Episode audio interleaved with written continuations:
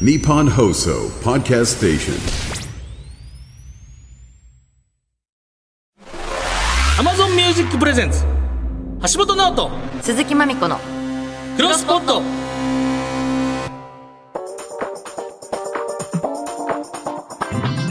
明けましておめでとうございます銀シャリの橋本です明けましておめでとうございますチェルミコの鈴木まみこですさあ今年も張り切ってやっていきたいと思いますはいやってく大ださい海原ずなポッドキャストの世界をもっと知っていきたい我々二人がいろんなポッドキャストに出会いポッドキャストの世界の魅力を広めていく番組クロスポット58回目でございま一す回目いやほんとねん58回目もう60回も目前でということではいね5と8というあ何も言ってない2024年一発目の放送でございますやったー4月7私日もよろしくねよろしく ねいやほんとねよろしくたまにあのさあれも嫌じゃないまみちゃん何あの唐突によく振られるまあ多分、あの音楽番組とか出てたら、たまにトークとかあったりするやんか、どう今年はどんな年にしていきたいみたいそう本当に困るな年末はどうでしたか、今年はって聞かれてあ今年の目標はみたいなー抱負とかね抱負とかうんそうですかあー健康ですって言ってるずっと抱負なんか1月ぐらいにないねん ね3月4月ぐらいでやんわりこういう感じでいこうってなるねもんな、だんだん決まっていくのにねないよねいいよ抱負なんかほんまにな聞かれたってでもなんかこう、なんちゅうグラグラミー賞とかなんかああ大きいこと言ってるなんかこうドラマの主題歌でもやってるしねやってたからねそうなやってましたよアニメとかのねアニメのねやつまたやりたいなや当りてた書いきでです当て書きでしかもあいいじゃないね楽しそう漫画が好きでとかねね YouTube 始めたのは去年そあばうん始まったのそばのハンバーガーね去年だね始まってるね、うんこの間ついにそば打ってきたよ YouTube で自分であそばううそばそばうちのそば方打ちそう俺もう販売しだしたからすぐグッズするからそばも販売ましただのまだそう楽しかったですかそれは楽しかったよいいことですねはいじゃあ毎回ポッドキャスト大好きな7日にそばの話人がおすすめのポッケを紹介してる年越しそばの話今年一発目の放送は全方位でポッドキャストを抑えている日本で最もポッドキャストに造形の深い会社音になるより松尾さんと新キャラの高瀬さんが登場です新キ新キャラです今回はポイント貯まって新キャラ出たぜやった ぜ嬉しいやっとお会いできま大す人のポイント貯まってえーとですね今回はチーム音なるが選ぶ 新年の新しい世界が広がる新世代ポッドキャストを紹介してくれます教えてもらおうねはいえー番組の感想やおすすめポッドキャストは旧ツイッターなら「ハッシュタグクロスポット」をつけてつぶやいてくださいメールならポットアットマーク 1242.com まで番組でメールが採用された人グッドな感想をツイートしてくれた人にはちょっと遅れたお年玉代わりクロスくんステッカーをプレゼントはいそして Amazon Music で配信されているフルバージョンなら地上波や他の配信サイトでは20分のところ太っ腹な親戚のお年玉ぐらいあちょっと多いって感じなのでぜひ Amazon Music でも聞いてみてくださいはいというわけで橋本直人鈴木まみこのクロスポット今日もよろしくお願いします橋本直人鈴木まみこのクロスポット Amazon Music Presents 橋本直人鈴木まみこのクロスポットこの時間は Amazon Music がお送りします橋本直人鈴木まみこのクロスポット改めまして銀シャリの橋本です鈴木まみこです。早速、今回もおすすめポケを紹介してくれるこの方をお呼びしましょう。音なるポッドキャストランキング編集部員チームの松尾弘樹さんと営業チームの高瀬智弘さんです。お願いしますよろしくお願いしおます。願いしま。す。。はいい、音なるの松です。よろしくお願いします。おなじみの音なるの高瀬と申します。よろしくお願いします。新キャラ瀬。さんが新キャラあでけましておめでとうございます。明けましておめでとうございまよす。ろしくお願いします。はお願いします私も。はい。音なるはですね、デジタル音声広告の事業を展開している会社で、ポッドキャストやデジタルコンテンツに最も詳しい人たちです。はいえーポッドキャストを調べるとよく出てくるポッドキャストランキングも作っていて、そのチームのメンバーの一人がここまでフル出場の松尾さんです。ありがとうございます。そスしーてパー、レギュラースーパーレギュラー。そしてですね、今回初登場の新キャラ、ちょっと部署が違う営業チームから高瀬さんにご登場いただきました。お邪魔します。よろしくおよろ願いししくおます。願いします。営業っていうことはじゃあポッドキャスト売り込んだりっていう可能性も売あるりんですか込んだりとか、全然売り込む可能性というか、売り込んでます。まさに、ええー、ちょっと、なん、何のジャンル聞くんですか結構もともいろいろとお笑いが好きだったりするので、まあ、へおー笑い芸人さんのポッドキャストっていうのも聞いたりはするんですけど、うんうん割とこうポッドキャストに関してはポッドキャストでしか聞けないようなコンテンツみたいなのをなるほど結構聞いたりするかなとは思います。えーそんなね、今回のテーマ、まみちゃんお願いしますよ。はいはい。今回のテーマがこちら、チーム、オトナルが選ぶ新年の新しい世界が広がる新世代ポッドキャスト。はーい。 いつも新しい発見がたくさんのポッドキャストの世界。今回は年も新しくなったということで、様々な意味で新しい新世代のポッドキャストを紹介していきます。はい。まずは、あ、松尾さんから。はい。はい。まずは、えー、松の方から新世代ポッドキャストはい一つ目はい紹介させていただきます。えー、オトナルが選ぶ新世代新しい世界が広がるポッドキャスト一つ目は、イチロー・ジ・エイト・ゲームスです。あこれいつももうね僕チェックしてるんですよ。もう、おうけどいつもまだ聞けてないっつって。これでももうみ、やーやっぱめっちゃいいって言いますよね。ーね。そうなんですよ。これぜひ聞いていただきたいので、まずちょっと一部分聞いていただければ。はいはい。お願いします。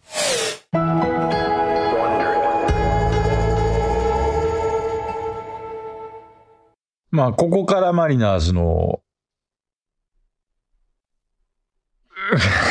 なんて言ったらいいんだろう。暗黒の時代ですね。本当に。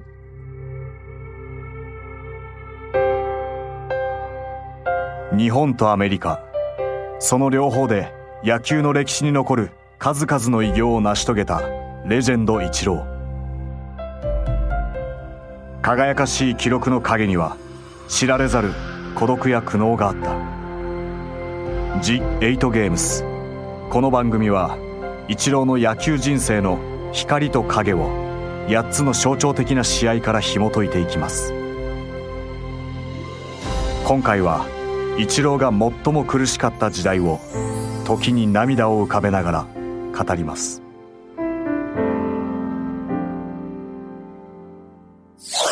絶対おもろいですよ。ね。で、これが、まあ、あの、言わずと知れたイチローさん、野球選手のね、まあ、イチローさんが8つの忘れられない試合っていうものを、まあ、ドキュメンタリー形式で紹介しながら、自分でこう、振り返りのコメントを入れていくみたいな感じの番組なんですけもど。う僕だ、これ聞いた時に企画力のまず勝利だなって。この、え、え、あーその、自分が、この、8つのゲーム、ターニングポイントになったみたいな、うんこれってもう、まあ、やっぱこれ、イチローさんでやる意味ももちろんありますけど、うんうん今後、いろんなサッカー選手といやかそう、ですよいろいろな人の、うん。うん。引退されたとね方の、だから現役の人でもそうなんですけうど、ん。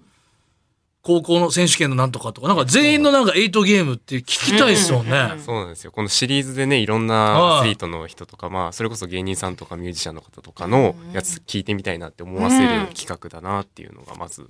一個ありました。まあ、そういう意味で新世代というか、こういうフォーマットの番組が、まあ、今年からね、どんどん増えていくといいなという希望も込めて。うんプロフェはッいショナル情熱大陸好きからしたら。確かに。たまらないですね。楽しそうそ。ナレーション、あれ、そうなんですね。 めっちゃいい声山田孝之さんなんですよね。でも分かんなかった最初。ね山田さんだって。だからそのナレーションもあることで、まあ野球詳しくない人でも山田さんのいい声でちゃんとこの試合はどういう歴史的意義があってみたいなことをちゃんと解説あして説か明もあらっての。イチローさんのコメントに入るんで。あー、それ嬉しいな。これ面白いですね。いいね。これも、もともとも、僕はもうブックマークじゃないですけど、ちょっと、ちょっと、リストにリスト入れてたたんんでだ。。うんぜひ聞いてください。でじゃあすぐ聞きます聞いてみよう。はい。はい。そして、そして、続いて、高瀬さん。新キャラ高瀬さん。新キャラ高瀬さん。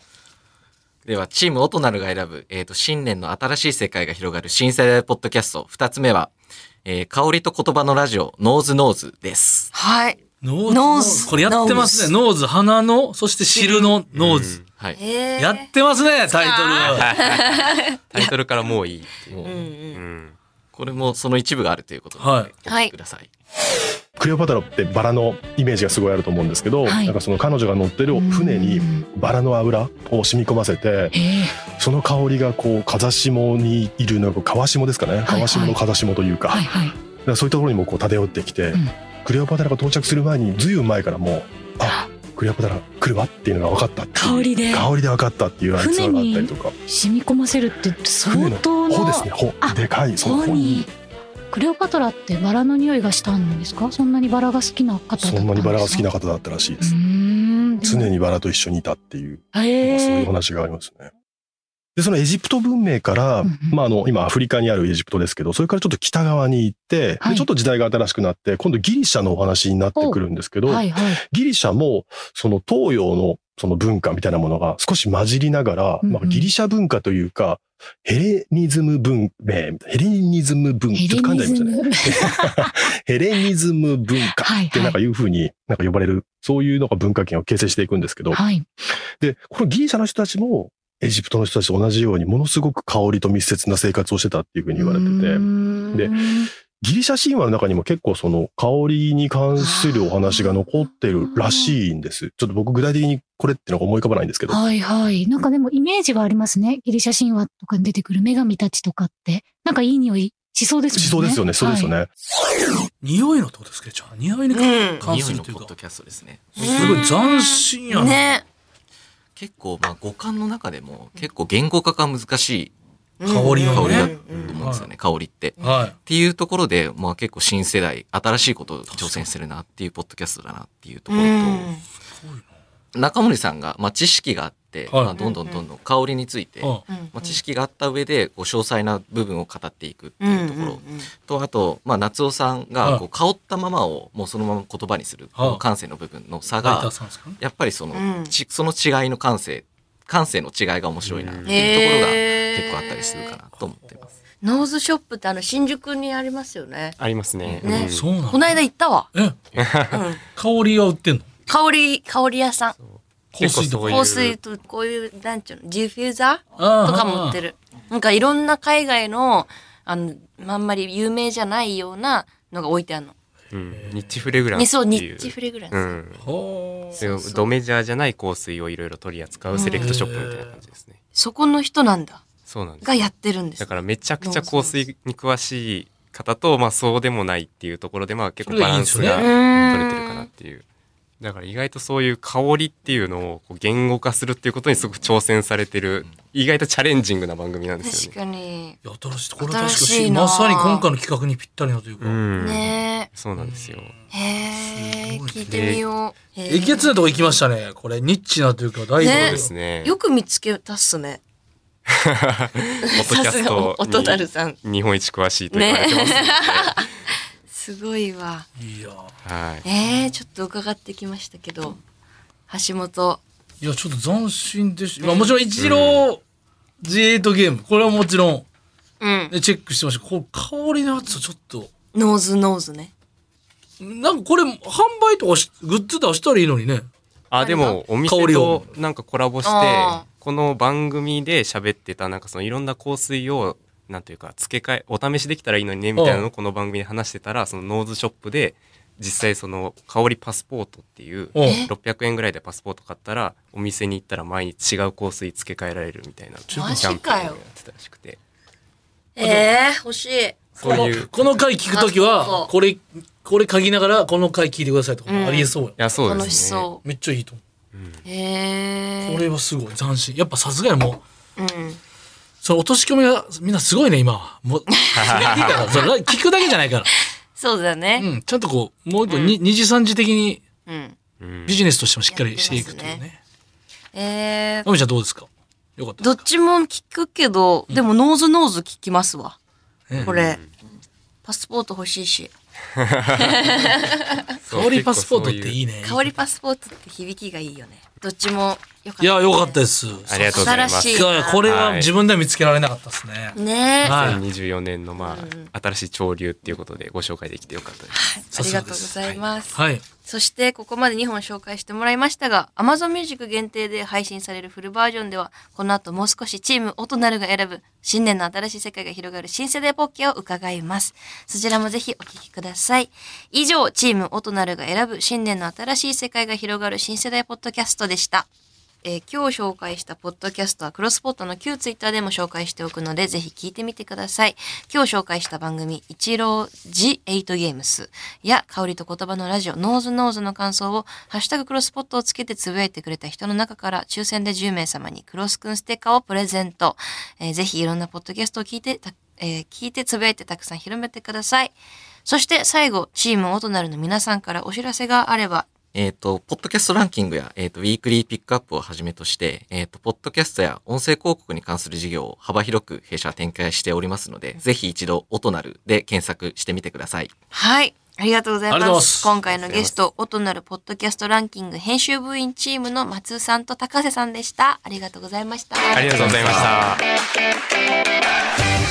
橋本直人鈴木まみこのクロスポット Amazon Music Presents 橋本直人鈴木まみこのクロスポット。この時間は Amazon Music がお送りしました。さあお送りしてきました新年一発目の橋本直人鈴木まみこのクロスポット58回目お別れのお時間でございますはーい。新世代ポッキャ。新世代でしだたったねちゃんと新世代でしたねね。香りと、えー、一郎さんのエイトゲーム。すごいね。でもこうしてる間にもまた新たなポッドキャストが生まれてるってこ生まれてるよ。とやめた人っているのからそっと一般の方のポッドキャストあをーねそっとやめた人いるんかないるんじゃないそれは。ありがとうございましたみたいな忙しくなって。生まれては更新なくなるとかさ。一番怖いよね。心配 してるんだ、急に更新なくなるの一番怖いかもしれない。確かにでもあるんじゃないまだでも考えたらいっぱい新世代っていうか新しいやり方まだまだなんかう着眼点一つでありそうですねん。うん。ちょっとまあね、これからもいっぱい紹介していきたいと思います。はいまだまだクロスポットを堪能したい人は Amazon Music 限定で配信中のポッドキャストのフルバージョンやアフタートークでお楽しみください。そして次回のクロスポットですが、1月14日の日曜日放送です。詳細はクロスポット公式 Twitter でもお知らせしますので、そちらをフォローチェックしてみてください。はいというわけでここまでのお相手は銀シャリの橋本と鈴木まみこでした。